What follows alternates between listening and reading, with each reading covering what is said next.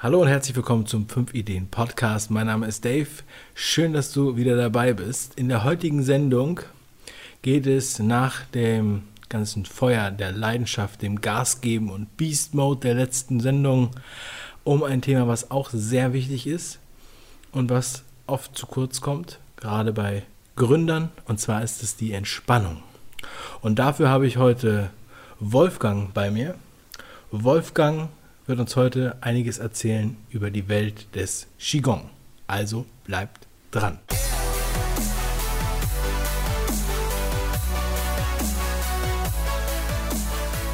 Wolfgang, herzlich willkommen. Ich habe es eben schon anklingen lassen. Du bist Qigong begeistert, Qigong Lehrer. Stell dich bitte kurz vor. Ja, hallo, äh, ich bin der Wolfgang, und mache seit fast 20 Jahren selbst Qigong, bin mittlerweile Qigong-Lehrer, habe Qigong ganz viel auch in der Schule ähm, in meiner aktiven Dienstzeit verwendet und bin auch noch heute dabei, in Kursen Qigong als Entspannungsübungen äh, anzubieten. Ja. Also vor 20 Jahren hast du schon angefangen. So etwa, ja. Wie bist du auf Qigong gekommen? Was, äh, ja, 20 Jahre zurück, 97. Ja, vielleicht war es 99. Das waren also so private Veränderungen, die man halt so manchmal hat, die einem einfach dann mit der neuen Partnerin auf die Suche gehen lassen nach Möglichkeiten, wie man aus dem familiären Stress äh, Ruhe findet. Äh, wir haben dann einiges ausprobiert und äh, Qigong war für mich so die, das Spielerische, das Tänzerische was mich unheimlich angesprochen hat. Und seitdem sind wir dabei. Okay, und ähm, was, also, was ist Qigong eigentlich genau? Für alle Leute, die jetzt noch nie von Qigong gehört haben. Ähm, ich muss sagen, dass ich auch nicht so richtig weiß, was es ist.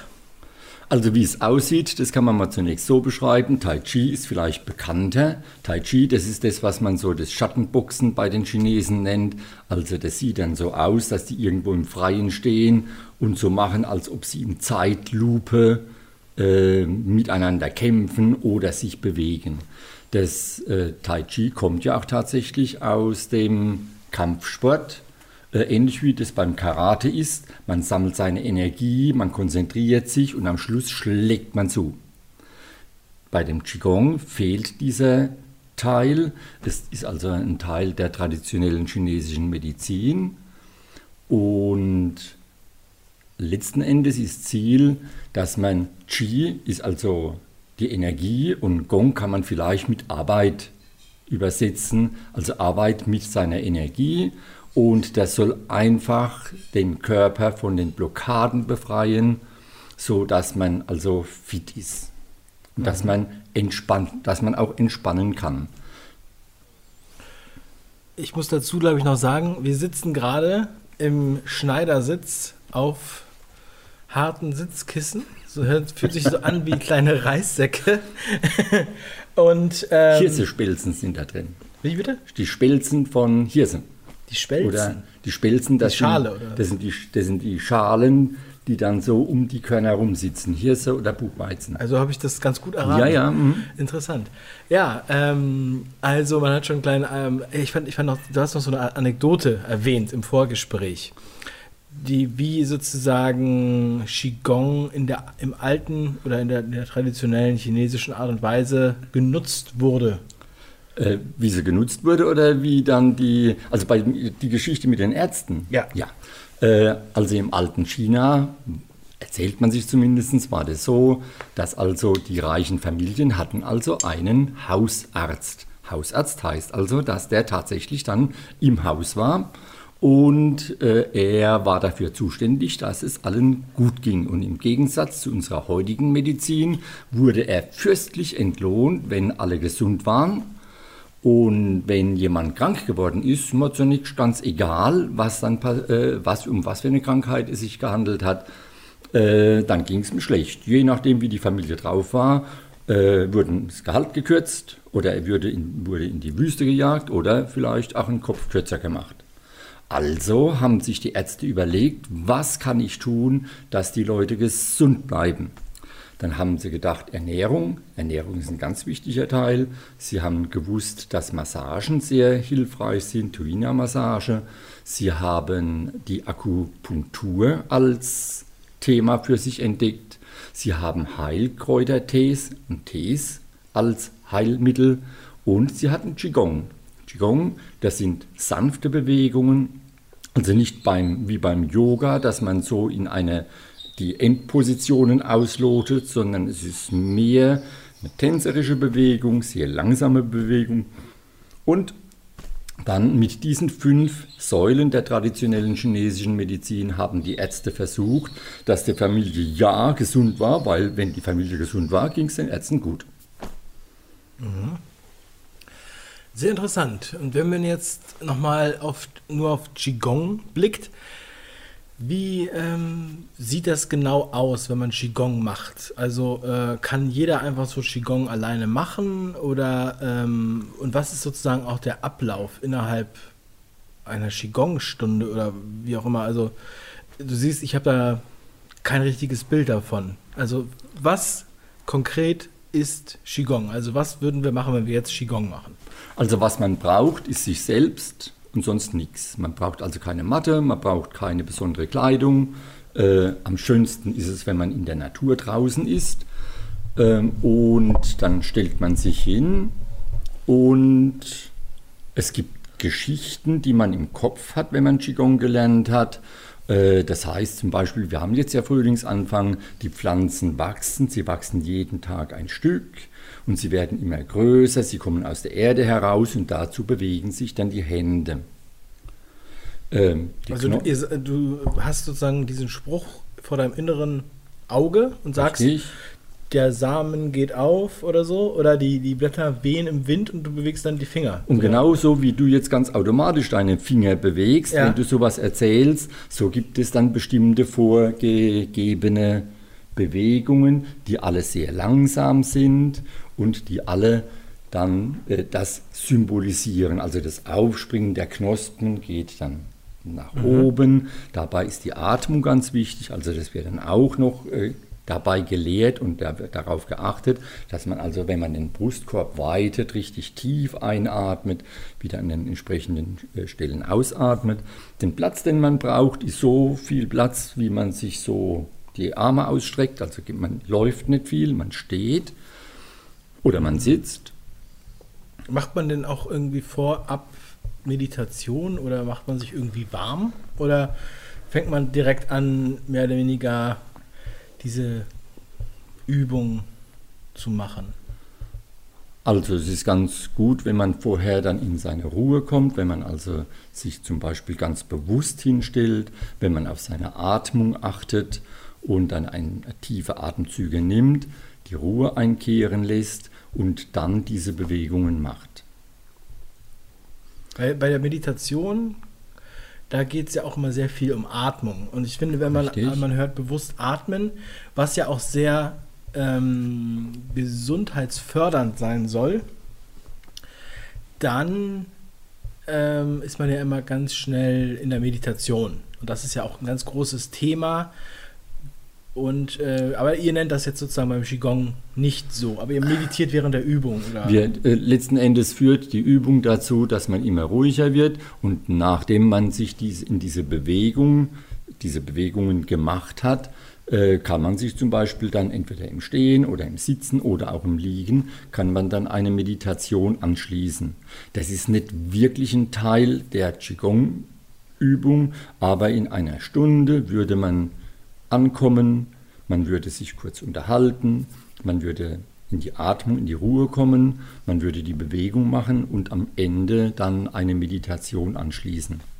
Wobei diese Meditation schon ähm, auch während der Bewegung stattfindet, aber dann anschließend in der Ruhe dann erst recht. Ja. Aber es ist jetzt kein Yoga für alte Leute, weil die sich nicht mehr so bewegen können? Um das mal, um dann mal das zu sagen, was einige jetzt gerade denken. Ist es also ist jetzt nicht irgendwie äh, eine softe Variante von richtigem Sport? Oder ist es überhaupt Sport? Wie siehst du das? Also der im Vergleich zum Yoga. Yoga hat ja nun das Bestreben, eine Bewegung möglichst lange zu halten, äh, in die Extrempositionen auszuloten. Ähm, das ist beim Qigong so nicht, sondern es dreht sich also mehr um die Harmonie der Bewegung. Es ist eine sehr tänzerische Bewegung. Das ist im Übrigen auch das, was mir dann daran so gut gefallen hat. Äh, und der Teil, wo dann vielleicht beim Yoga wieder dieses, dieser Leistungsgedanken, das halte wir jetzt noch mal ein bisschen länger, mhm. das ist im Qigong in der Form nicht, steht nicht im Vordergrund. Sondern es ist das, dieses, dieses tänzerische, diese Bewegung, wobei die Bewegungen durchaus, also was an Dehnung, was an Gleichgewicht, was an Bewegung der Wirbelsäule, äh, schon durchaus äh, ja, sportlich ist. Aber jeder kann das machen. Wenn er richtig fit ist, wird er wahrscheinlich tiefer in die Knie gehen. Wenn er nicht so fit ist, dann wird er wahrscheinlich da eher vorsichtig sein. Und trotzdem ist beides Qigong. Also es ist die Bandbreite ähm, ist riesengroß. Also wir haben ja Kindergruppen, die Qigong machen, äh, so dass man sieht, also schon so ab Kindergartenalter, die dann Qigong machen, sehr spielerisch, ist mit sehr vielen äh, Ideen wie wie Tiere, die dann so die, ähm, die einzelnen Bewegungen, also wir laufen wie der Storch, wir bewegen den Kopf wie eine Schildkröte so langsam, wir fressen den Salat mit dem, äh, wie eine Schildkröte. Also das sind dann so ganz viele, wir bewegen uns wie ein Drache und äh, also daran sieht man, dass also die Bandbreite ganz groß ist. Und ähm, ihr macht das ohne Musik. Also ich sehe jetzt hier um mich herum sehr viele Klangschalen in verschiedenen Größen mit äh, Schlagstöcken. Und ich sehe auch einen riesengroßen Gong mit ungefähr 80 cm Durchmesser. Und ähm, ich sehe aber auch einen CD-Player und daneben liegen CDs, Qigong, Winter, Frühling, was hat es damit auf sich? Also zunächst mal, wenn man dann Qigong unterrichtet, wird man nicht eine ganze Stunde oder 90 Minuten lang sich nur in Bewegungen, Qigong-Bewegungen bewegen, sondern man wird auch andere Elemente haben. Äh, gerade wenn man mit Kindern arbeitet, dann wird dann also zum Beispiel diese Klangschalen hier werden dann mit eingesetzt, auch natürlich mit Erwachsenen. Ähm, man kann Qigong ohne Musik machen. Aber es gibt wunderschöne Musik dazu, Entspannungsmusik. Äh, das Qigong, das wir unterrichten, ist das Qigong der vier Jahreszeiten nach dem Meister Cheng Yi. Ähm, also muss man vielleicht erzählen. Also der Cheng Yi ist ein gebürtig in China, äh, stammt aus Kunming, das ist das Land des ewigen Frühlings. Und er kam wohl als Artist hierher, hat Deutschland, also Europa kennengelernt, hat seine Frau dort gefunden, die eine Deutsche ist, und hat diese, diese Jahreszeiten einfach so faszinierend gefunden, dass er daraus aus den unzählig vielen Übungen, die äh, es im Qigong gibt, äh, hat er das Qigong der vier Jahreszeiten zusammengestellt er hat dann äh, jemanden gefunden, der Musik dazu gemacht hat. Und das passt natürlich unheimlich gut, weil die Musik ist direkt komponiert äh, für der, Micha äh, der Michael.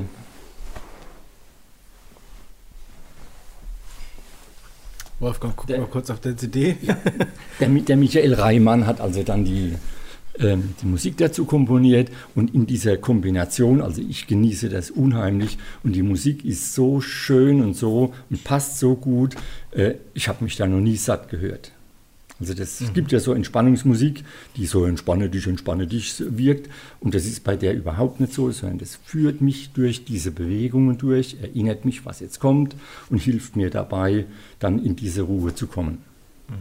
Und jetzt um nochmal auf dieses Qigong der vier Jahreszeiten. Also nochmal ganz kurz, der, der kam aus der Region Kunming, heißt die? Kunming, ja.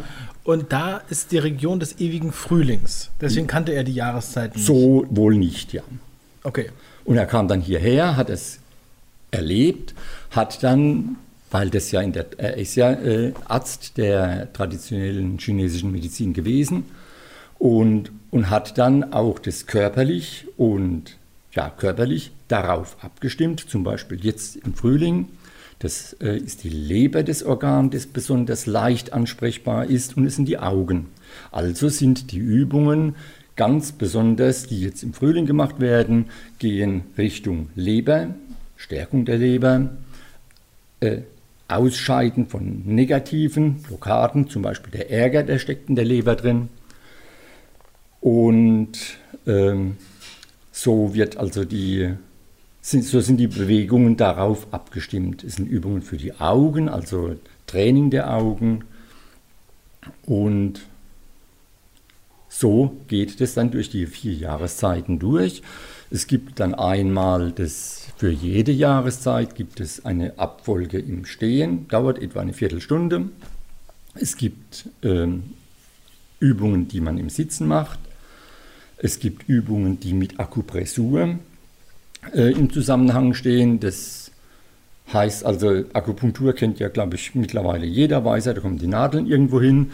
Was wir machen dann bei der Akupressur, dass wir diese Punkte entsprechend reiben, also dass wir zum Beispiel kreisen und drücken, dass wir drüber fahren oder die einfach äh, mit den Fingern bearbeiten. Das sind diese Punkte, wie heißen diese Punkte? Die Akupunkturpunkte. Achso, ich dachte, weil du hast doch diese kleine Puppe hier. Das Ja, ist so eine kleine ähm, äh, Gummifigur, die aussieht wie ein Mensch und da sind ganz viele Punkte drauf gemalt. Und das sind doch diese besonderen. Diese Leitbahnen oder Meridiane, die man sich in der traditionellen chinesischen Medizin vorstellt, durch die die Energie im Körper fließt. Also die Idee ist die, die Energie fließt durch den Körper. Dort, wo die Energie fließt, können auch die Nerven fließen. Dort, wo die Nerven fließen, kann auch das Blut fließen. Und dort, wo das Blut fließt, kann auch die Lymphe fließen. Also das heißt, wir sind im Fluss.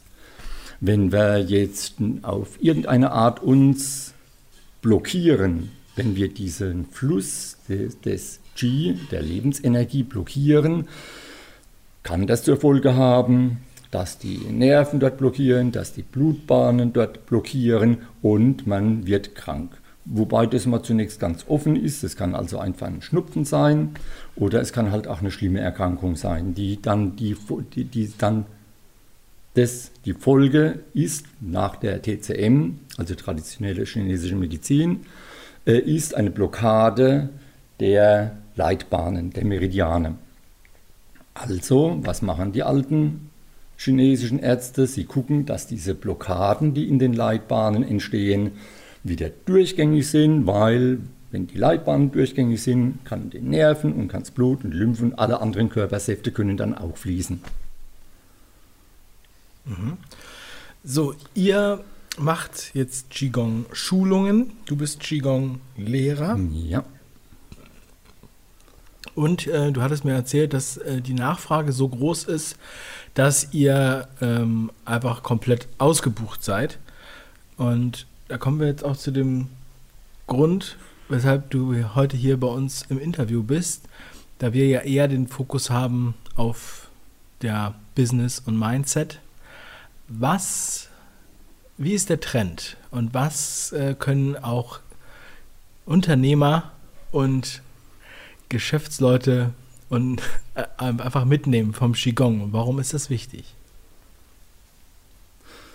Also zunächst ist es ja mal so, dass äh, also unseren, unseren Alltag, das ist ja einfach Stress, wenn wir, wenn wir im Beruf stehen, da haben wir natürlich äh, Anforderungen an uns äh, und jeder Unternehmer ist gut beraten, wenn er diese andere Seite ähm, bedenkt.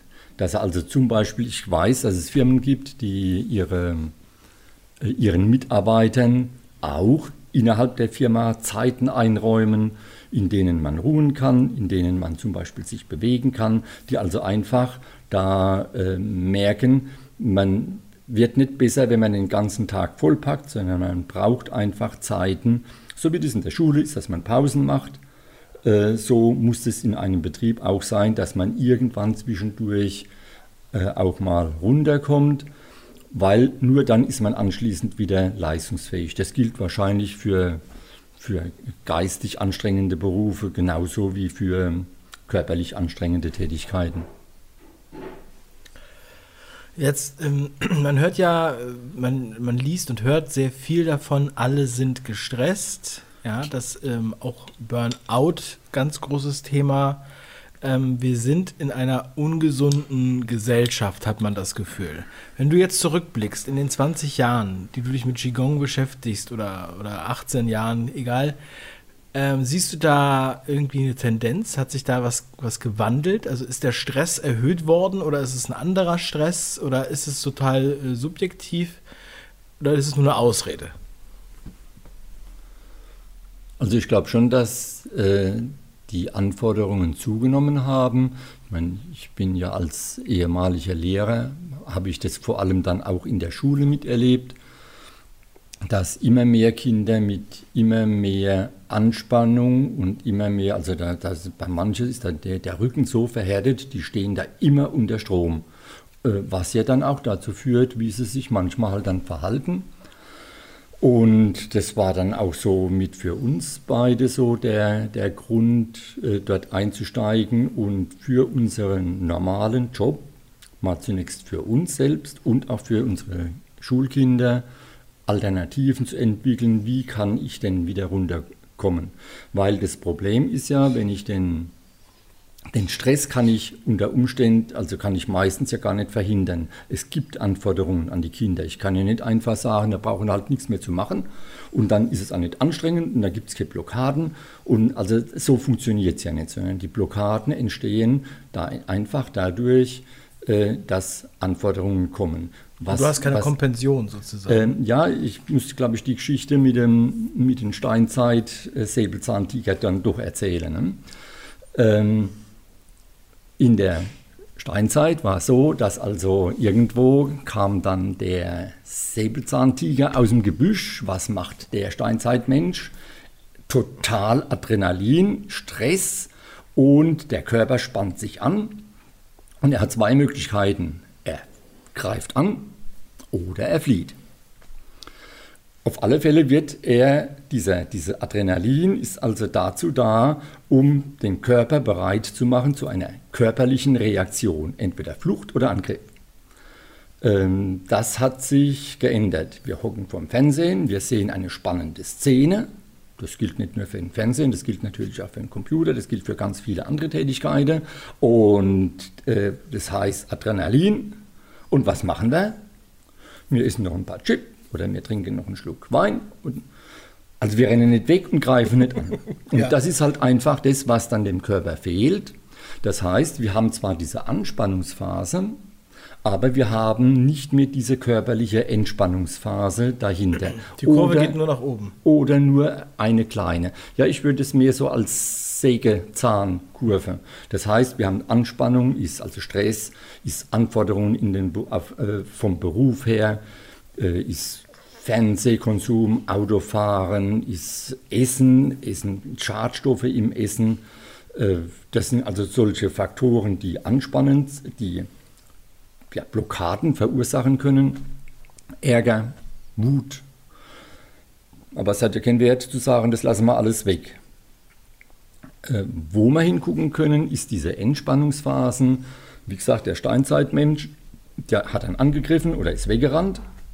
Und heute fehlt uns dieser Teil. So dass wir eine große Anspannungskurve haben und nur noch eine ganz kleine Entspannungsphase. Dann kommt die Anspannung wieder in, äh, also so, dass es wie so ein Sägezahn, der immer weiter nach oben geht. Das Fatale bei unserem Körper ist, dass er sich daran gewöhnt. Dass er also irgendwann denkt, äh, ich bin ja entspannt. Obwohl ja, ja. er auf einem also neuen das, Niveau das, ist. Das Stresslevel ist dann sozusagen so hoch, also das wird dann als neuer Standard gesetzt und man empfindet das gar nicht als erschöpfend. Richtig. Und der Körper merkt sich das aber trotzdem und dann bricht eine Krankheit aus, man hat äh, das, was man so als Burnout bezeichnet, oder man hat einen Herzinfarkt oder einen Schlaganfall oder sonst was. Das liegt einfach daran, dass der Körper halt zwar so subjektiv das Gefühl hat, er ist trotzdem entspannt, aber er hat eigentlich die Entspannung verlernt. Und wenn man jetzt zum Beispiel Qigong oder irgendeine andere Entspannungsmethode anwendet, dann erinnert sich der Körper dabei wieder daran, dass es ja da noch ein tieferes Level gibt. Also insofern ist es jetzt, wenn das heißt ja Qigong äh, Arbeit mit Energie, für mich ist das nicht so sehr Arbeit, sondern es ist einfach ein wieder daran erinnern des Körpers, äh, dass er diese äh, dass er sich wieder erinnert, dass das Entspannungsniveau viel, viel tiefer liegen kann. Und dann natürlich äh, gibt es immer ein Anspannen. Für mich ist das Modell der Schaukel.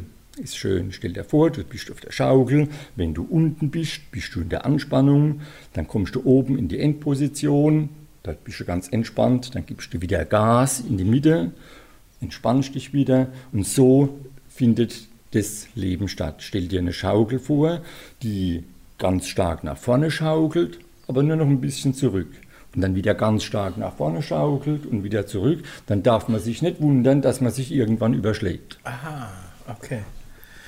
Ja, Wolfgang, das finde ich, ich finde es sehr interessant. Ich finde es wirklich sehr spannend. Ich glaube auch, dass es wirklich nochmal so ein bisschen sensibilisiert für die, für die Ruhe und wie wichtig dort die Ruhe ist. Vielleicht komme ich einfach in drei Monaten nochmal wieder, damit wir dann über die nächste Jahreszeit sprechen können. Kein Quatsch. Dass wir wirklich nochmal in jeder Jahreszeit vielleicht nochmal so einen kleinen Impuls gibt für die Entspannung. Was hältst du davon? Ja, gerne. Mhm. Ich denke mir, da werden wir schon was finden, dass das äh, auch Sinn macht. Dann quasi Mitte Juni sehen wir uns dann wieder.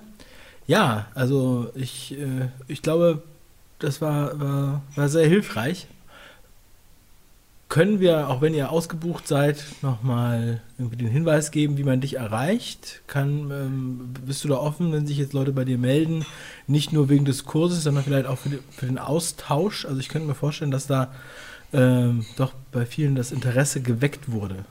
Ja, natürlich. Äh, also erstens mal ist die Qigong-Schule, äh, das Qigong der vier Jahreszeiten ist deutschlandweit vertreten. Das geht sogar bis Österreich und in die Schweiz hinein. Dort gibt es also Übungsleiter. Also von daher kann man sogar selbst, also kann man eigentlich in der ganzen Bundesrepublik findet man irgendwelche Leute.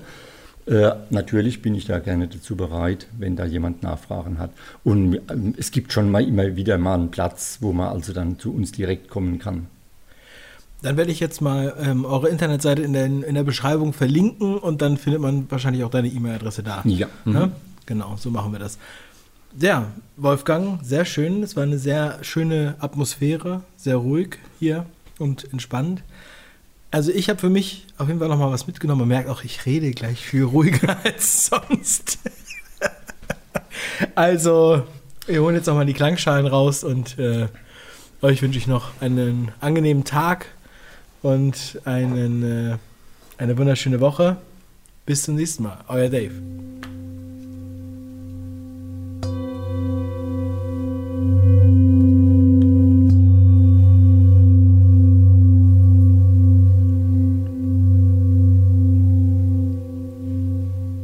Sehr schön. Danke, Wolfgang. Gerne.